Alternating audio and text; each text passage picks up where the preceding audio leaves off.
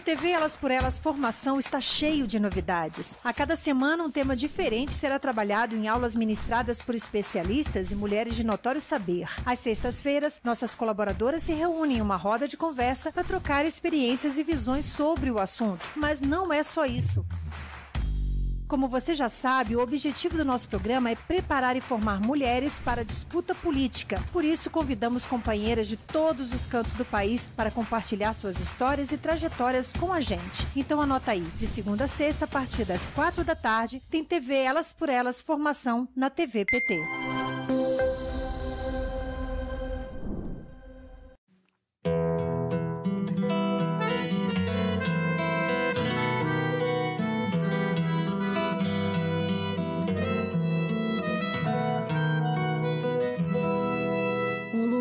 Que é bom para mim é onde eu quiser estar. A estrela ainda brilha, ela é quem vai me guiar.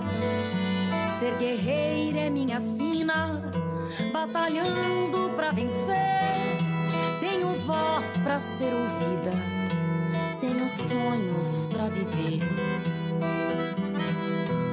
Não vão mais conseguir me anular, me calar vai me impedir de cantar e lutar. Seja em casa, no campo, na rua ou na praça. Chega de mordaça, agora eu vou falar. Porque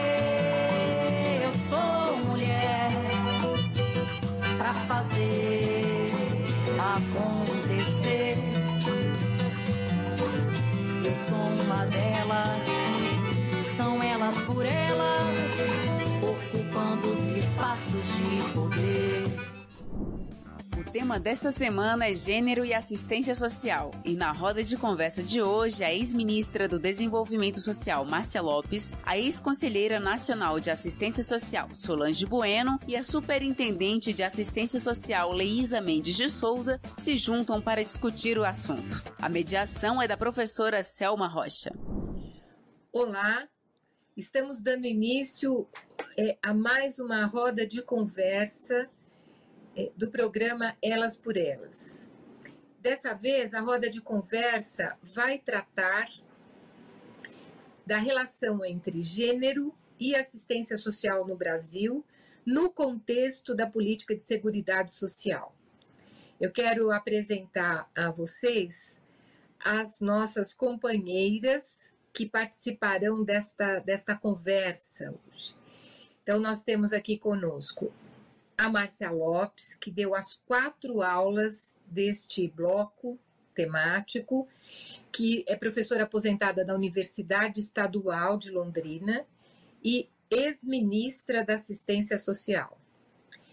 Estamos aqui também com a Solange Bueno, que é ex-conselheira nacional da Assistência Social, coordenadora do Fórum Estadual de Usuários de Santa Catarina e integra o Fórum Nacional de Usuários da Assistência. E estamos aqui também com a Leisa Mendes de Souza, que é psicóloga e superintendente da assistência social na Secretaria de Estado da Assistência da Bahia. Então, muito obrigada pela presença de vocês. É um prazer estarmos aqui para uma discussão tão importante como essa. E eu começo lançando uma questão a partir da, da primeira aula que, que a, Márcia, a Márcia apresentou. A Márcia nos contou o papel das mulheres na luta e no processo de redemocratização no Brasil e a importância das mulheres na luta contra a carestia por melhores condições de vida e como isso teve importância no processo constituinte para a estrutura tanto da proposta de assistência social quanto da seguridade social. Bem, nós vivemos, portanto, uma, uma concepção de assistência e seguridade que ia na contramão da política que tratava as pessoas em situação de pobreza como carentes e que tratavam assistência como é, benemerência. E, portanto, subalternizava a condição de vida dessas pessoas.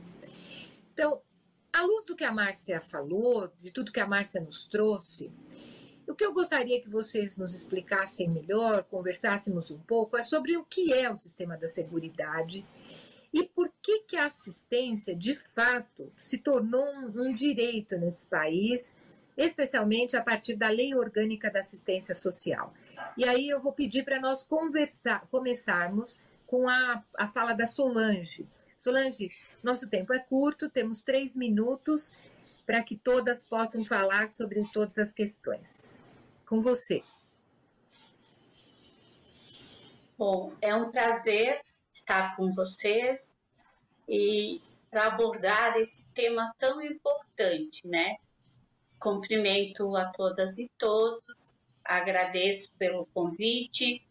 Sou uma mulher de baixa estatura, com deficiência visual, rosto arredondado, uso um óculos escuro, cabelo castanho claro e estou uh, com uma camiseta branca, de cor branca, escrita Fórum Nacional dos Usuários do Sistema Único de Assistência Social, e atrás de mim tem uma parede de cor branca.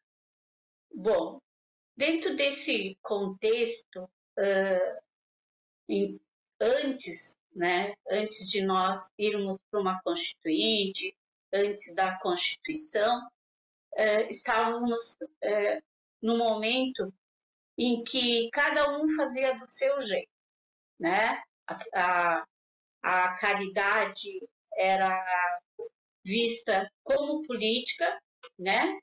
E momentos que um era é, feito esse atendimento aos usuários de uma forma bem é, sem uma, um profissionalismo, sem uma, um atendimento que tivesse qualidade, que fosse uma política pública, que tivesse trabalhador. E aí tínhamos uh, momentos em que as organizações não governamentais se destacavam, a, o Estado era omisso, deixando para responsabilidade da sociedade civil. Né? Aí surge na Constituição de 88 a, a Seguridade Social e, e é um ganho, né?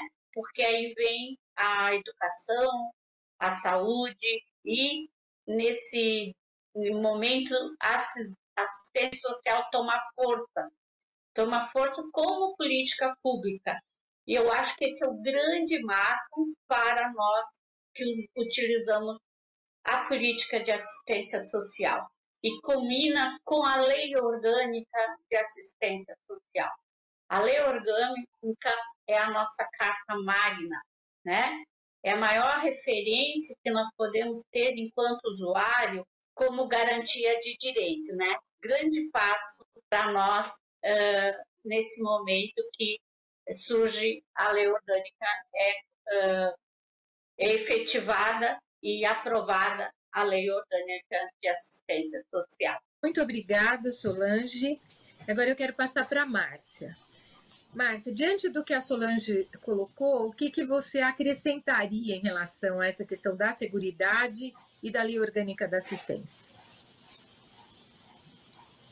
Então, também quero cumprimentar, te cumprimentar, Selma, Solange querida, Leísa, um grande prazer estar aqui nesta roda de conversa e, e, inclusive comemorando ainda é, o Dia Nacional da Assistência Social, que foi no dia 7 de dezembro, e, e, a, e 28 anos da Lei Orgânica da Assistência Social. Naquele dia, né, 7 de dezembro de 93, o Brasil todo estava mobilizado, porque pela primeira vez a assistência social passaria a integrar o tripé da Seguridade Social no Brasil, no capítulo da Ordem Social da Constituição de 88, né, junto com a Previdência e com a Saúde. E era tudo muito novo, porque assistência social, como né, vocês já disseram aqui, é, era mesmo benemerência, caridade, nós trabalhamos bastante com isso na nossa aula. E ouvindo a Solange agora, né, é, me reforça muito a importância desse processo nesses 28 anos, porque nós conseguimos mobilizar um contingente muito grande no Brasil em relação a, ao entendimento, à visão, à concepção, ao desenvolvimento de experiências importantes em, em, em inúmeros municípios brasileiros, onde nós conseguimos profissionalizar a assistência social, onde nós conseguimos fazer inúmeros estudos e pesquisas com as universidades, né? trabalhando com um tema que é tão complexo, porque quando a gente fala de assistência social, nós estamos falando de proteção social, aquela grande parte da população brasileira que, pelo ciclo de vida ou por uma situação de vulnerabilidade, de fato demandam e esperam acolhida, renda, convivência familiar e comunitária, não é? processos que reconheçam as necessidades básicas da população. Por isso, não é, ver a Solange aqui significa é, que o protagonismo dos usuários e usuárias. Até 2004, por exemplo, os usuários não integravam os conselhos. Pela primeira vez, né, eu tive a honra de estar como secretária nacional de assistência social no Ministério do Desenvolvimento Social e Combate à Fome, no governo Lula, e pela primeira vez é, os usuários e usuárias começaram a integrar esse Conselho Nacional. Então, não há dúvida que a assistência social né, faz uma ruptura com uma, uma história né, de, de, de clientelismo, de conservadorismo, de preconceitos, né, e passa a estar junto com a saúde, com a educação, com a previdência, com a agricultura, com a cultura, com todas as políticas, como uma política pública de Estado, né, referenciando em cada município as necessidades sociais da população e prestando serviços que nós temos lutado muito para que sejam de qualidades e cada vez abrangendo mais e mais as pessoas que precisam e têm o direito de ter acesso à assistência social. Muito obrigada, Márcia, obrigada, Solange, por essa, essa contribuição.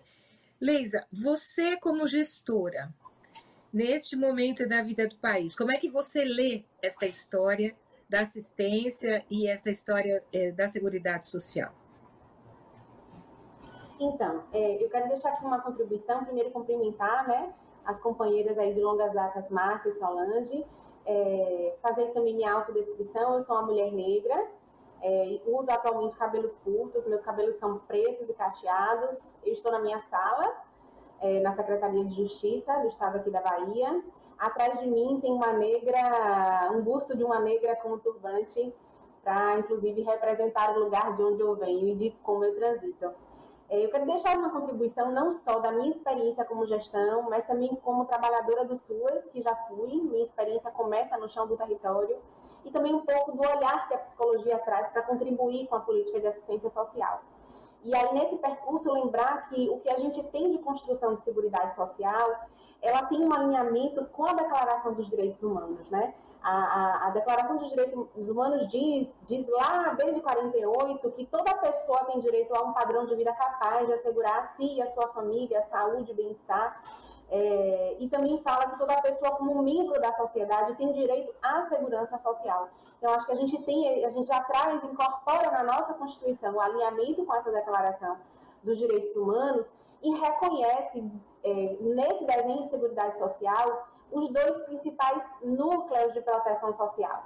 Primeiro a família e depois a sociedade. Então, a nossa política, a política de assistência social, quando ela se desenha, né, quando a LOAS é, materializa essa política de segurança social, ela traz exatamente esse, essa, esse tecido de trabalho, essa matriz de trabalho sociofamiliar, é, reconhece esses dois principais núcleos de proteção social, né?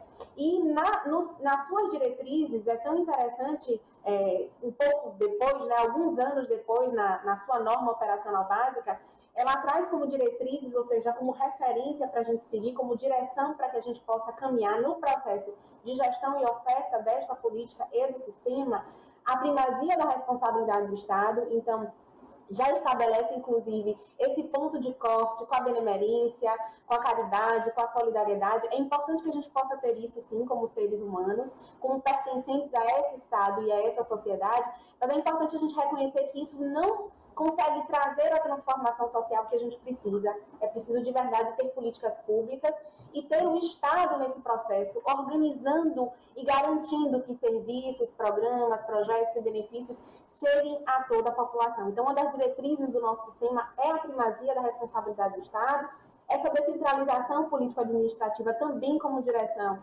aproximando o serviço de quem precisa, de fato, o município, essa unidade federativa que consegue ter um alinhamento, uma proximidade maior com o seu povo, sendo a referência da oferta e não os estados como eram antes, né? O processo de financiamento partilhado, ou seja, reposicionando estados, União e municípios, os responsabilizando, nos responsabilizando no processo de manter essas ofertas à população que mais precisa, a própria matricialidade é, sócio-familiar, como eu, como eu já finalizei, a territorialização, e acho que a gente ainda precisa fortalecer essa diretriz, porque a gente ainda não tem serviços de fato 100% territorializados. Acho que a gente conseguiu vencer a etapa de implantar em todo o território brasileiro, mas a gente ainda precisa melhor distribuir esses serviços e essas ofertas dentro dos territórios municipais. O fortalecimento da relação democrática entre Estado e sociedade e o controle social e a participação popular é o que a gente vem tentando garantir no desenho da política de assistência. E tem uma coisa que me marca muito quando estive na oferta como técnica de município, como gestora municipal também, as mulheres, né, principais aí demandatárias da política de assistência, elas chegavam e diziam: "Nós somos fracas. Eu vim pedir um apoio, uma ajuda porque eu sou fraca e elas reconheciam que a assistência social tinha a possibilidade de trazer no seu processo de intervenção a força que elas precisavam, né? Então, esse fortalecimento dessa unidade familiar, esse fortalecimento e desenvolvimento da autonomia dessa mulher para que ela se reconhecesse como forte, capaz de criar seus filhos, capaz de, inclusive, ter acesso à dignidade humana e à justiça social, eu acho que é a grande potencialidade da nossa política. É lógico que a gente não faz isso sozinho a gente precisa estar bem articulado e bem alinhado com outras políticas sociais, mas o que, de uma certa forma, mais traz um impacto para que a gente possa ter, é, de uma forma mais concreta, essa força para essas mulheres, na sua grande maioria pretas, pardas, mulheres periféricas, né? É, e que precisam é, se reposicionar. Acho que o papel da assistência nesse processo de reposicionar essas mulheres nesse processo de participação social é também um movimento de reparação social, né? É a herança que a gente tem do período colonial, escravocrata, extrativista, né? É a herança que a gente ainda tem de negros e negras, de índios e índias que formaram o nosso país e que construíram o nosso país à base de um trabalho sem remuneração. Ainda é, infelizmente, os frutos dessas famílias daquela época que ainda precisam né, é, acessar direitos à, política de reparação social.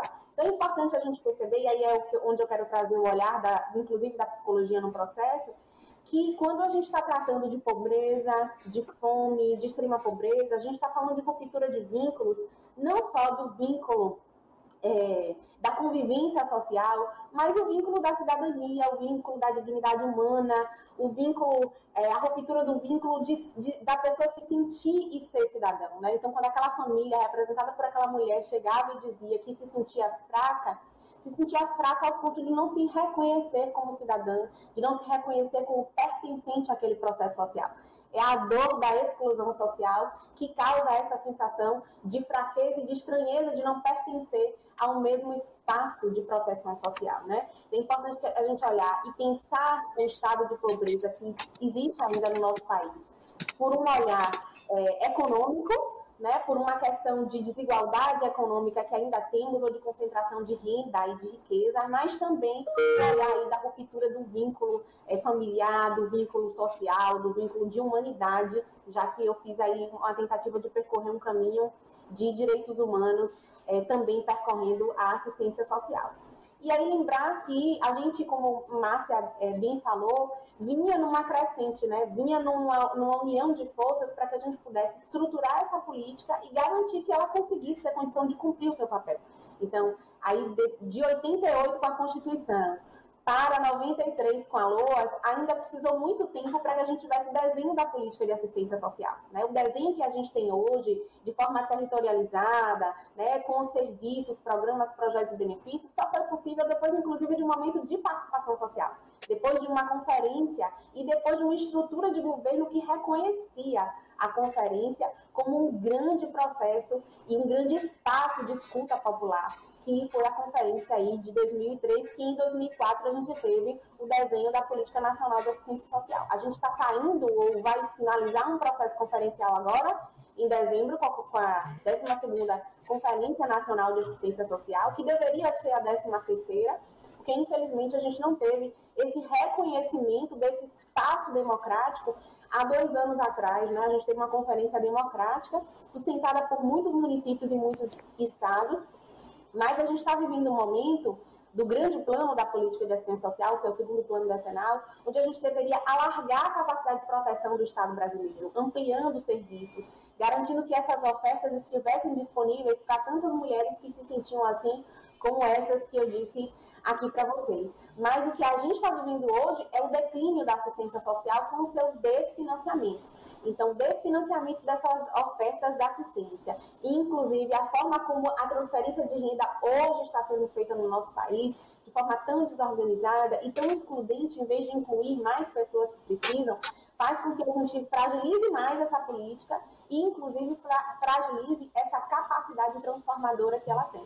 Então, é urgente que a gente possa voltar a assumir, inclusive, potencializar o processo de participação social, né? Que a gente possa voltar a ter até aqueles conselhos locais nos CRAS, outrora no, no antigo MDS, a gente tinha isso como orientação. Que a gente pudesse fortalecer o processo de participação social, tendo conselhos locais, por exemplo, nos CRAs, onde as famílias decidiriam o rumo das ofertas dos serviços. E hoje a gente vê um processo de fragilização de participação social, e aí com a fragilização desse processo de participação social, inclusive a força e a voz de tanta gente que precisa. Hoje, quem pode, como Márcia e como diversas pessoas, o nosso secretário aqui estadual também tem feito muito isso, usar os espaços de comunicação para poder falar sobre o que tem acontecido, né? Um, hoje a gente poderia ter milhares e milhares de pessoas e de famílias reclamando seus direitos. Então, a participação social, inclusive, tem essa capacidade, é importante a gente trilhar, voltar a trilhar esse caminho de devolver aí essa capacidade de fala a essas pessoas, ou reabrir esse espaço de fala para essas pessoas. Muito obrigada. É, eu quero agora trazer uma outra questão para vocês, que é a seguinte. É, a Márcia, na, nas aulas dela, falou do, da importância do cadastro único e falou muito também da relação do cadastro único com o conjunto das políticas da Seguridade Social e como isso foi fundamental para um planejamento integrado de Estado no Brasil. Eu gostaria que vocês explicassem duas coisas: como funciona o cadastro único, como funciona o CRAS, o que faz um CRAS diante dessas, é, dessas situações que, é, em que as pessoas chegam não só é, numa condição é, social difícil, em função de determinadas políticas desenvolvidas no país, mas também das condições emocionais, psicológicas, é, em função de toda a pressão social e do processo de exclusão social, especialmente que as mulheres vivem. Então, eu gostaria que vocês nos trouxessem essas duas dimensões. O que é o cadastro único como as políticas públicas devem operar e fortalecer o cadastro único para orientar a ação descentralizada e articulada, e de outro lado, como funciona o CRAS? O que é o CRAS concretamente nos territórios, como experiência de organização, de diálogo, de participação e de atendimento às pessoas? Agora, eu gostaria de começar com a Leisa. Então, acho que é importante a gente é, perceber e reconhecer que o CRAS ele é a principal porta de entrada da política de assistência social, porque ele está presente em 100% do território brasileiro, né?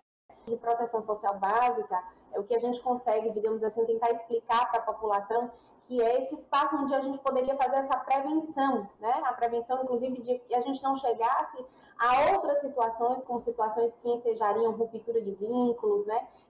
Garantindo esse fortalecimento desse núcleo familiar, a gente poderia, quem sabe, evitar a exposição a violências, a violação de direitos, só que sozinhos, como eu disse, a gente também não vai conseguir é, garantir isso 100%. Mas o mais importante é que a gente consiga orientar a população, que quando ela estiver em situação de vulnerabilidade social, quando ela estiver em situação é, de fragilização desses vínculos relacionais, ela tem um espaço de referência que ela pode buscar, que ela pode procurar, que é o CRAS, e que de uma certa forma ele já cumpre esse papel. Né? As famílias já conseguem reconhecer e se direcionar para essa unidade para é, esse tipo de atendimento. O que a gente ainda não tem é essa garantia de unidades em quantidade suficiente, por exemplo, para atender o seu público prioritário. Quando a gente olha o volume de famílias inscritas no CAD único e a capacidade de atendimento desses CRAS, a gente percebe que o número de CRAs ainda não é suficiente para atender, por exemplo, as famílias inscritas no CAD único. A gente precisaria ampliar em número para ter melhor condição de atender essas famílias. É, uma outra coisa que eu avalio muito é a gente rever a quantidade de técnicos de referência, né, de profissionais que tenham condição de atender essas famílias. A gente ainda tra trabalha é, num processo de referência de equipe mínima e a gente sabe que hoje, diante do volume de vulnerabilidade social do nosso país, do número de pessoas em situação de, de pobreza, extrema pobreza, de pessoas passando fome ou com dificuldade de garantir alimentação com segurança é, nutricional, em suas casas, a demanda tem crescido muito e as equipes, ou esse número mínimo de pessoas para atender essas famílias, não tem sido suficiente para garantir o atendimento de qualidade. Só para dar um dado aí, eu preciso dar um dado do meu estado, né? Durante o processo pandêmico, a demanda por atendimento nos CRAS cresceu 197%. Olha como as famílias, inclusive, reconhecem esse espaço de referência, né? Elas conseguem compreender já onde buscar esse tipo de atendimento para garantir essa proteção ou essa segurança é, social. E a grande demanda é o acesso à alimentação, né? A grande demanda foi acesso à alimentação, a demanda por benefícios eventuais cresceu 297% aqui no nosso estado durante o processo pandêmico, tal é a situação de vulnerabilidade que a gente vive. Então, é importante fortalecer esses serviços para que a gente possa conseguir fazer com que essa política chegue com quantidade e qualidade para as famílias. Muito obrigada, Leis. Eu passo agora para a Márcia, para que ela faça os seus comentários. Bem, então vamos lá. Como eu pude falar né, na aula, na verdade, historicamente, nós vivemos um processo sempre muito difícil no Brasil do ponto de vista de fazer a gestão e reconhecer o tamanho da realidade brasileira. Né, as demandas, as características, a grande diversidade socioterritorial desse país. Por isso que a iniciativa de um cadastro único foi sempre muito considerada, né? Nós, porque essa era uma grande reivindicação das universidades, dos trabalhadores, das entidades socioassistenciais, né? de quem já pensava que o Brasil tinha que ser, tinha que ter uma cobertura das políticas públicas né, na sua dimensão e não sempre projetos pilotos, pequenas iniciativas, atendimento às vezes a 10% da população brasileira. É, nesse sentido, desde 2001, o cadastro, que não tinha uma base ativa, ele foi objeto de muita, muita disputa e também de muito debate. E, felizmente, a partir de 2003, quando o presidente Lula assume o governo brasileiro, né, é, é, o cadastro único passa a ser, sem dúvida, não uma ficha a ser preenchida, mas um instrumento de gestão, de planejamento, de análise da realidade brasileira. Por isso, né, nós tivemos todo o cuidado de, de termos uma tecnologia adequada para dar potência a esse cadastro, que hoje tem 31 milhões de famílias no cadastro único. São mais de 80 milhões de pessoas que estão no Cade Único. E isso porque o atual governo, infelizmente, também né, deixou de usá-lo e de atualizá-lo e de dar o incentivo necessário. Ao contrário, nós sabemos que o que o atual governo quer fazer é transformar o cadastro único num aplicativo individual, para exatamente tirar esse sentido é, coletivo do cadastro único como uma ferramenta de gestão, de planejamento e de reconhecimento né, da, da população brasileira com todo o seu perfil. E é esse CAD único que também integra na assistência social uma área muito importante que é a vigilância socioassistencial. A vigilância, como tem na saúde, na, na questão da assistência social, ela é justamente o espaço de leitura, de análise de realidade, para a gente entender quem são as crianças que estão no trabalho infantil, que sofrem abuso sexual, quem são as mulheres, onde estão né, as, as mais de 53% de mulheres no Brasil, né, da população brasileira, que sofrem de violência, que sofrem abandono, que sofrem todo tipo de maus tratos, né, de preconceitos, e como a Leísa falou, mulheres, principalmente as mulheres negras de periferia, né, que num momento de crise, de pandemia, é, tem uma mais ainda sentem na pele né, o que significa esse processo todo de exclusão. Por isso, né, nós não tivemos dúvida de estruturar uma área de vigilância que pudesse a partir do cadastro único, desenvolver vários sistemas de informação, de leitura, de agregação de dados, para dar qualidade. E é isso que chega nos CRAS como se fosse uma unidade básica de saúde na saúde. O CRAS, né, como já foi dito, é a porta de entrada desses serviços, com uma equipe de assistentes sociais, de psicólogos, pedagogos, sociólogos, economistas, educadores que acolhem essas famílias a partir, no mínimo, a partir do cadastro único. Não, é? não são só quem tem benefícios diretos da assistência social, mas o conjunto da população de uma cidade que pode e deve chegar ao CRAS no sentido de é, poder falar da sua situação, das suas necessidades, da sua vida, né, esse sentido, inclusive, de pertencimento. O que nós mais queremos, e que a Solange vai poder falar agora, né, é, é, é, do protagonismo dos usuários. Só tem sentido uma política pública que faça a leitura adequada, que faça uma leitura né, é, é, realista da vida da população no município. E o CRAS cumpre esse papel. E depois ele vai sendo referência para o CREAS, para o Centro de População de Rua, para acolhimentos, para unidade, outras tantas unidades socioassistenciais. Obrigada, Cel. Obrigada, Márcia. Solange, a partir dessas duas falas, eu gostaria que você situasse, então, o cadastro único e existência do CRAS na experiência dos usuários e da população das regiões, dos territórios ah, onde você está e, e, e, aqueles que você acompanha pelo seu papel no, no Fórum Nacional e no Fórum Estadual. Bom, uh, a CRAS Centro de Referência de Assistência Social, sem dúvida nenhuma, uh, para nós usuários, ele tem a importância uh, porque é por onde a gente vai uh, acessar os nossos direitos. tanto que a importância também do cadastro único, ela é, ele é de suma importância, porque ali vai identificar as famílias, quem está naquele território, dentro do seu município. Ele é um, uma referência, né?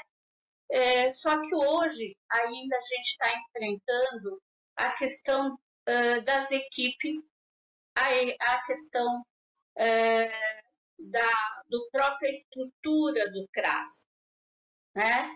E com essa questão hoje do cadastro único, ele no momento que ele avança, trazendo essa direção de quem é o usuário da assistência social, a gente está aí preste a sofrer um, uma questão de que esse cadastro que ele traz a, o diagnóstico, né?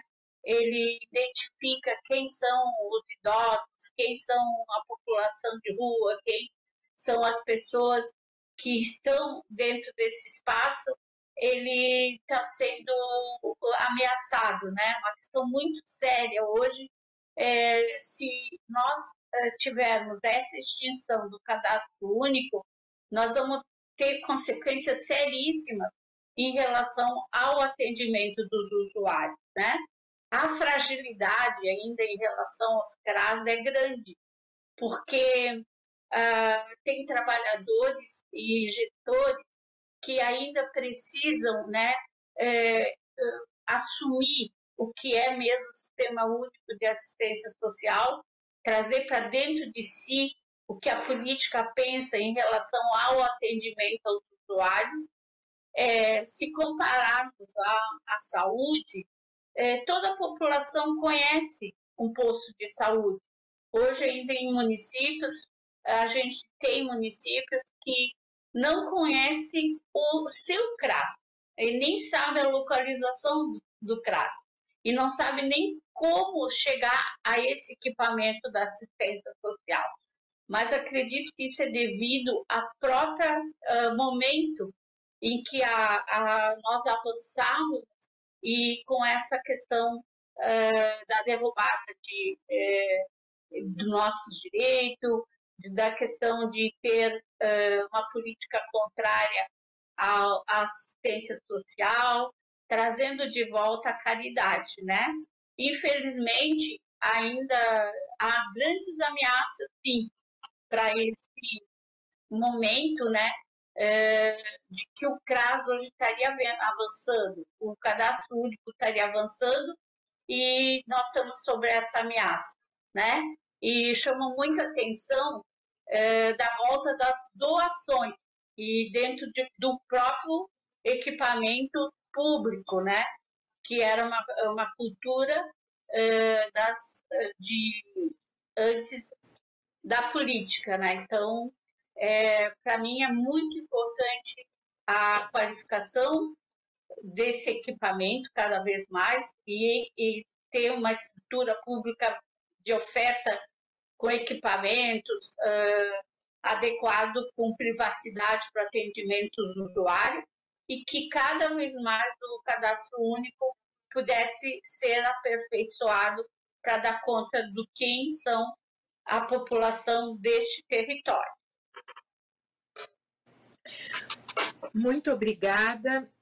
É, Solange, eu gostaria agora de sugerir, é, no nosso último bloco, que vocês comentassem algo que a Márcia nos traz, que é muito importante. Como é que as políticas é, do, do governo atual construíram um processo que estava sendo desmontado no Brasil de alienação e de silêncios. Como é que nós podemos superar a alienação, os silêncios, com a participação das mulheres, dos movimentos, de todas as mulheres, as mulheres negras, as mulheres indígenas, as mulheres trabalhadoras, as mulheres que querem trabalhar, que querem se formar, que querem superar situações de violência. E como é que eh, nós podemos, nesse contexto que estamos vivendo, construir políticas que integrem geração de emprego, crescimento, distribuição de renda, eh, as questões ecológicas, o que muitos de nós têm chamado de transição ecológica, e possamos, de fato, apresentar a retomada de uma política de segurança social, a retomada de uma política de assistência para fazer aquilo que a Márcia colocou com tanta qualidade nas suas aulas, de várias maneiras, que é a superação de todas as formas de violência e a garantia da dignidade humana. É, a Márcia, em todas as suas aulas, tem isso como núcleo e como centro. E eu gostaria que vocês comentassem isso considerando os desafios que nós temos daqui para frente, considerando que o ano que vem nós temos eleições nacionais e é importante que esse debate seja retomado com a qualidade devida. Então, agora eu passo para a Leisa. Três minutos então, para a gente conseguir concluir.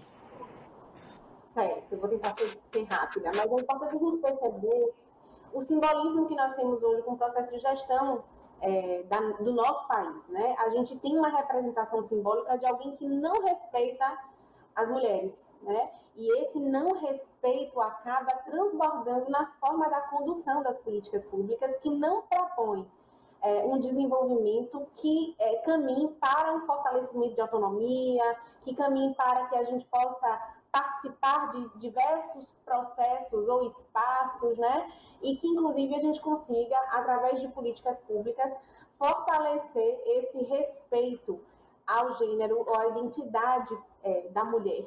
Então, é importante a gente conseguir reconhecer, é, primeiro, esse lugar, segundo, reconhecer também que, ao passo que a principal forma de a gente ofertar a política de assistência social são serviços que são fortalecidos por programas, projetos, a gente está vivendo um momento, no caso da assistência social, de inversão dessa, dessa forma de oferta, em que o programa ele tem um lugar diferenciado dos serviços e, e, e, que na prática hoje alguns programas como o programa Primeira Infância no SUAS vem disputando com os serviços e o que nós construímos ao longo do tempo na política de assistência social foi que a lógica seria que programas fortalecessem serviços. Então, não adianta avançar, expandir programas, como a gente tem visto a expansão e a capacidade de repasse de recursos com o programa Primeira Infância muito diferente dos serviços, porque quem é de natureza e de caráter continuado e que tem uma lógica de acompanhamento familiar,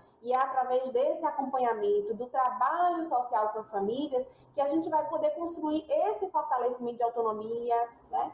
ou que algumas pessoas consideram como é, empoderamento. Né? Eu faço um pouquinho de crítica com empoderamento porque eu acredito que a gente precisa fazer adição de poder coletivo e não adição de poder individual. E às vezes a, a não leitura a leitura incorreta da palavra ou das ações técnicas de empoderamento poderiam levar a uma concepção de adição do poder individual e a gente precisa fortalecer a coletividade para que com a coletividade a gente possa inclusive lutar pelos nossos direitos, que a gente conquistou com tanta luta e que agora a gente vai vendo aí sendo desmoronado. Como tem acontecido muitas ações em diversas frentes, não só na assistência, mas em outras políticas sociais de fragilizar esse acesso a direitos, com a fragilização da própria política pública, da própria oferta de serviços, como veio tudo muito junto e somou isso com pandemia, e somou isso com desemprego, somou isso com fome, isso tudo muito junto acabou paralisando de uma certa forma a nossa população, né? Como a gente não tem ainda um processo de participação social muito fortalecido, as pessoas percebendo a diminuição desse espaço de participação social e a, a, diminuição do espaço, da capacidade de reclamar por esses direitos, porque não vai ter, está tendo menos acesso ao emprego, menos acesso a serviços, menos acesso a benefícios que garantem é, esses mínimos que a gente chama de mínimos sociais, faz com que a gente tenha uma população mais enfraquecida e com menos possibilidade de reclamar desse lugar, que é o lugar do direito, né? E a gente tem visto mais as pessoas como usuários e usuárias, como dependentes dessa oferta de serviços, do que como sujeitos, sujeitos de direitos. Acho que esse olhar que a gente vai precisar, de uma certa forma, investir em uma próxima gestão, em uma próxima quadra, para que a gente possa reconhecer quem demanda da assistência social como sujeito de direitos e com pessoas com capacidades é, para, inclusive, assumir diversos lugares. Então, é importante a gente reconhecer e perceber que a gente precisa mudar enquanto povo, enquanto nação, e reposicionar as nossas escolhas para que, de fato, a gente possa ter respeito, dignidade humana e justiça social. Muitíssimo obrigada, Leisa. Agora eu passo para Solange. Bom, é, o quadro todo nós já conhecemos, né? Esse quadro de desmonte, é, o próprio decreto, esse é um governo de decreto que não respeita o controle social, então, para nós, usuários, ah, hoje, se nós partíssemos do nada, né? É, não, não, nós temos mais do que o nada. Nós já temos uma política pública de direito. Então, é, nós precisamos usar essa política de uma forma é, que seja nós mesmos na luta, e a partir de quebrar esse silêncio, é através da organização, é através da resistência, é através do conhecimento, é dos espaços de território de luta. Porque hoje as pessoas ficam muito se debatendo com as tragédias. mas a gente precisa de uma tragédia, de um momento difícil, construir, tirar a solução. É por isso que a gente vem nessa uh, trabalho formiguinho, que é o trabalho de organizar os usuários, fazer eles pensarem no seu direito, para que eles possam acessar, né? Sabendo que ainda tem uma política pública, que ainda temos uma lei de, eh, da assistência social, que estamos comemorando já, é, né? A, nesse mês de dezembro, a lei orgânica de assistência social, e que nada, nós mulheres sabemos disso, porque a nossa luta de dividir o pão, né, de fazer uma comida com pouco ou nada, é a gente sabe disso. A gente sabe que não é certo o dia de amanhã, mas a gente precisa lutar. E é através da luta, da resistência, da, de acreditarmos é, é que a gente está aqui hoje. A gente está aqui é, aproveitando o conhecimento dessas pessoas que construíram e pensaram suas, que ele ainda vai passar por esse processo. Por isso que a gente precisa estar nas frentes parlamentares, a gente precisa estar dentro de fórum, a gente precisa estar dentro de conselhos e não aceitar o não. O não não existe. A gente é resistência, a gente é mulher e nós temos uma política que ela está aí. Claro que ela não é aquilo que nós queremos, mas se nós nos calarmos, a gente não vai vencer esse espaço que foi nos colocado de negação.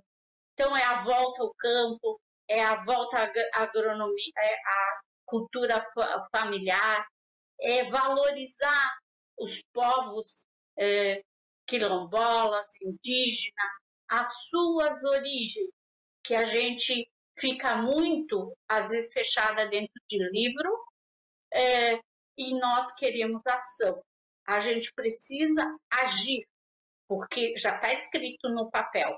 Agora é fazer que isso se torne realidade. E a realidade se faz construindo unidas e com espaços públicos como hoje, hoje que a gente está fazendo nessa, nesse momento, né?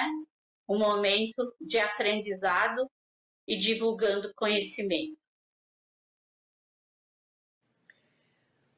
Muitíssimo obrigada, Solange. Depois dessa fala tão bonita, dessas duas falas que nos trazem tanto vigor, tanta esperança e tanto rigor na análise, na compreensão dos problemas. Eu passo para a Márcia, que é, vai encerrar essa nossa roda de conversa com as suas observações.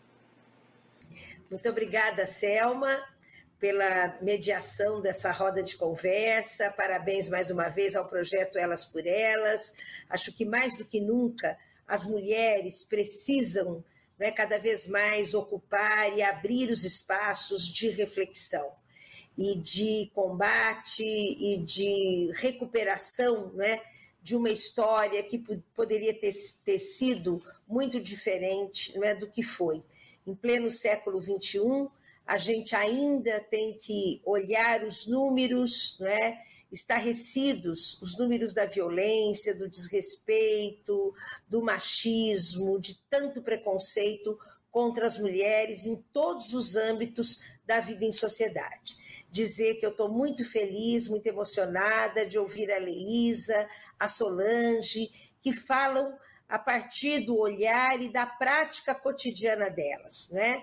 Mulheres que têm absoluto compromisso com a, a, implementação do Sistema Único de Assistência Social como política pública de direito e que não se contenta com pouco. Não é? E é isso mesmo, esse foi o nosso aprendizado desde a nossa luta é, para a Constituição de 88. Nós queríamos sempre políticas públicas universais, descentralizadas, participativas. Por isso, a gente não pode nem se contentar com pouco e nem se conformar com esse desmonte, né, com essa destruição que nós estamos vivendo hoje no Brasil. é lamentável todos os dias né, a gente saber de tanto sofrimento humano. Né? Pensar que as pessoas estão passando fome, que as mulheres, mães, né, não conseguem pôr à mesa aquele alimento fundamental para os seus filhos, para a sua família. Quer dizer, isso é inadmissível num país que produz alimentos para assegurar para toda a população brasileira e ainda para exportar os alimentos. Então, acho que essa, eu não tenho dúvida que essa é a maior tragédia humana que nós estamos vivendo nesse momento. E é muito triste ver um governo federal né, que acha que as coisas estão na sua normalidade. Ver os próprios representantes do Ministério da Cidadania né, falando como se as coisas estivessem tudo bem. Né? E também o nosso legislativo. Eu reputo que o Congresso hoje ainda é um espaço que tem que receber a nossa pressão, né, a nossa mobilização, porque eles representam o povo brasileiro. Então, com isso, né, eu gostaria de dizer que nós não podemos nos conformar, banalizar, naturalizar a pobreza, a miséria, as desigualdades, a fome, né, e processos tão dramáticos mesmo de violência, principalmente contra as mulheres, né? Mulheres que são crianças, que são jovens, adolescentes, adultas, idosas, né? Mulheres que vivem né, as suas realidades é, tão distintas umas das outras. E por isso, o Sistema Único de Assistência Social, que tem esse alcance nacional nos 5.570 municípios, ele tem muito ainda a percorrer do ponto de vista da história, do ponto de vista de colocar em prática isso que a Solange e a Leísa falavam, né? Nós conquistamos uma lei federal, nós conquistamos um sistema, nós regulamos, nós temos né, muitos avanços, mas ainda né, nós temos uma dívida social imensa nesse país. Por isso, também essa perspectiva intersetorial de dialogar e de trabalhar em conjunto com a educação, com a saúde, com a cultura, com a agricultura, com a política de mulheres, de criança e adolescente, de juventudes, de segurança alimentar, de LGBTQI, né, dos povos tradicionais, do conjunto das políticas intersetoriais, setoriais e transversais. Então, eu quero dizer não é, que um momento como esse nos fortalece, né, tem que trazer de indignidade, é, indignação né, daquilo que está acontecendo hoje, mas fundamentalmente tem que trazer mais resistência, mais força política para que a gente mobilize e, sem dúvida, para que a gente olhe o horizonte. É, tendo a certeza de que nós não vamos repetir o que está acontecendo hoje no Brasil. Nós queremos um futuro onde haja um governo federal democrático, popular, um governo como foi os governos do presidente Lula e da presidenta Dilma né, governos que dialogaram, governos que trouxeram para a rampa do Planalto, população de rua, mulheres, a Marcha das Margaridas, o MST, né, o conjunto dos movimentos sociais do Brasil, né, dialogando e querendo sempre, sempre acertar. É isso que a gente espera para um futuro muito próximo. Então, muito obrigada é, pela oportunidade de estar aqui com vocês, né, com essas três mulheres, Solange, Leís e Selma, né, que tem compromisso, de fato, com um país que pode ser para todos e todas e todes, né? um país que, que pode ser, que já foi muito mais democrático e popular, e é isso que a gente é, espera. Né? Então, um grande beijo para todas vocês, para todas as mulheres né, que assistem e participam é, desta iniciativa tão importante. Um grande beijo. Bem, essa roda de conversa tão é, vigorosa, criativa, nos mostra com muita clareza que a pobreza é um projeto. A pobreza não é natural, a pobreza não é necessária e que é, nós não podemos submeter um país e a vida humana apenas aos projetos de mercado que têm como único horizonte o lucro. Infelizmente, nós estamos vivendo um governo que submete a vida humana ao interesse do grande capital. E nós estamos num momento em que é muito necessário que isso fique claro. Eu acho que as excelentes aulas que a, que a Márcia realizou e esta roda de conversa permitem a compreensão da importância, é, num país como o nosso, de um sistema de seguridade efetivo e de uma política de assistência pensada como direito que garanta não só a proteção da vida, como a autonomia das pessoas e o direito de que elas realizem todas as suas capacidades e possibilidades. Então, eu quero agradecer muito Solange, Leisa, Márcia, pelo trabalho, pela disponibilidade. E quero é, agradecer a todas as pessoas que estão é, participando, acompanhando esta roda e convidá-las, e também convidá-los, aqueles que, que se dispõem a fazer isso, que querem contribuir com a discussão das mulheres e a luta pela autonomia das mulheres, que divulguem essas aulas, mas não só reproduzam as aulas, que organizem nos seus diretórios, nos seus locais de estudo, nos seus locais de trabalho, rodas de conversa como esta. E permitam tantas informações, tantas percepções, tanta riqueza como nós tivemos aqui hoje, seja de fato compartilhada com muito mais gente, além daquelas pessoas que estão é, têm a possibilidade nesse momento de assistir às aulas. Então eu só posso dizer muito obrigada foi um prazer compartilhar essa conversa com vocês. Deixar um beijo em cada uma e um grande abraço para as pessoas que estão nos assistindo.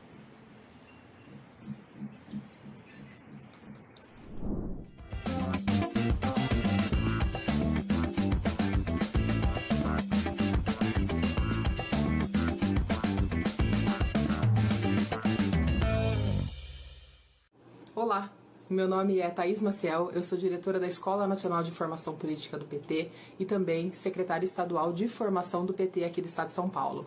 E o que me motivou a militância política lá no início dos anos 2000, que foi quando eu iniciei, é, foi a imensa miséria, desemprego, fome, desigualdade social, descaso completo dos governos que estavam colocados à época. E é, encontrei no Partido dos Trabalhadores a alternativa real para essa mudança social que o Brasil tão precisava.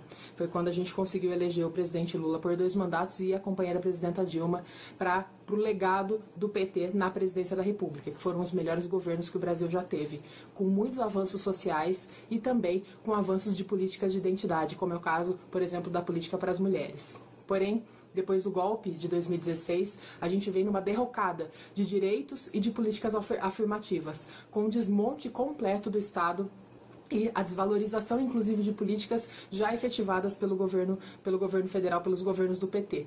E por isso que nós não podemos esmorecer e não podemos desistir da nossa luta. Isso que faz com que a gente permaneça e continue lutando todos os dias, para que a gente possa fazer do Brasil um, um, um país feliz de novo, um Brasil que hoje, né, em pleno 2021, está devastado pela fome, pela miséria, pela Covid, pelo descaso desse governo genocida e assassino. Nós não podemos aceitar a realidade como ela está posta. E eu convido inclusive você para participar conosco. As mulheres, a gente sabe que as mulheres em momentos de crise são as que mais sofrem. A gente tem maior número de desempregos, nossos salários é que sofrem maior queda. A, gente não tem a geladeira cheia para deixar no final do dia, a gente não tem comida no prato para colocar para a família. Então, as mulheres são as mais afetadas e nós precisamos de você para ajudar a gente nessa luta. Vem com a gente, participe conosco da nossa militância para a gente ter um Brasil feliz de novo. O TV Elas por Elas Formação de hoje fica por aqui. Você encontra todos os nossos programas na playlist TV Elas por Elas Formação no canal da TV PT no YouTube e em formato de podcast no Spotify.